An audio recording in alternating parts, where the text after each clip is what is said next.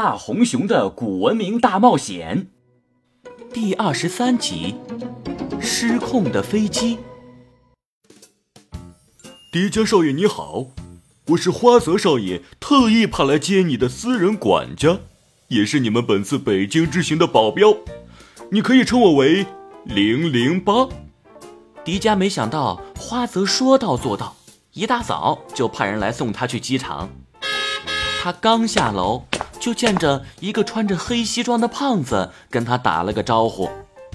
啊，零零八，怎么跟零零七似的，很像个特工的名字。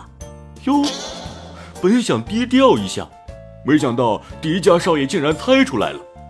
看来实力根本不允许我低调。没错。我就是毕业于英国皇家特工学院的优等生，特工零零七的同门师弟，特工零零八。你们的安全我来守护。哦耶！啊，特工零零八，呃，既然你喜欢低调，我还是给你换个名字吧。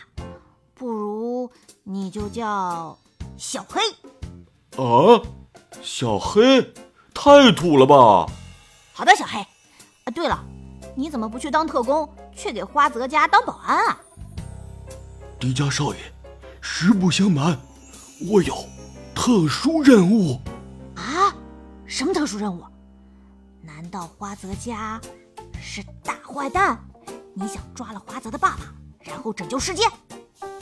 那倒不是，我的特殊任务是攒钱。回老家娶媳妇，请你千万不要告诉第三个人。好的。迪迦向着小黑一敬礼，随即上了他的车。小黑开车又快又稳，没用半个小时，他们就到了机场。迪迦本以为要买票登机，谁料到小黑竟然把汽车一直开进了机场停机坪。一辆崭新的小型飞机停在面前，而花泽穿着一身小西装，戴着小墨镜，一脸得意地等着迪迦。迪迦，你总算来了。这是，这是我的私人飞机，我特意管我爸借来，带咱们去故宫的。哇，你这么土豪吗？我虽然知道你家有钱，但是不知道。你家竟然这么有钱，嘿嘿，那你一定要帮我去宣传宣传啊！尤其是在那个新来的千岁面前说说我的好话。迪迦上了飞机，飞机舱内只有十几个座位，很像是一间餐厅。迪迦刚刚坐好，绑上安全带，就有三名空姐推着一辆小推车来了，车子上摆满了各种各样的糕点。哇花泽，你也太够意思了吧！嘿嘿，迪迦，我把你当兄弟，你也一定要帮我。那个大红熊，嘿嘿，就拜托你了。啊，原来你对我好就是为了利用大红熊啊？那我不吃了。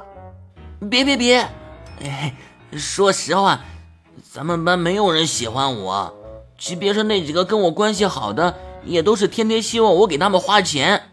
也就是你愿意把我当成一个朋友，我呢虽然也想和大红熊成为好朋友，但我更欣赏你呀，迪迦。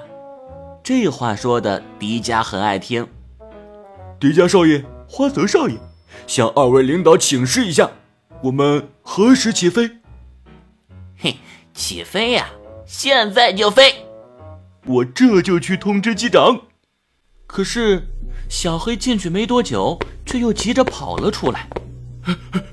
不好了，韦少爷，咱们的飞机控制失灵了！啊，这是怎么回事啊？机长也不知道为什么，就像是这架飞机仿佛被其他人控制了。我还没上飞机，飞机又怎能起飞呢？伴随着一阵铜铃般的声音，一个漂亮的女孩子也走进了飞机。怎么又是你？啊哈，千岁小姐，我昨天晚上还梦到了你，没想到今天一大早就见面了，这难道就是缘分吗？千岁怎么又来了呀？他总是跟着我，是不是有什么不可告人的秘密？你们觉得千岁是好人还是坏人呢？告诉我你的想法吧。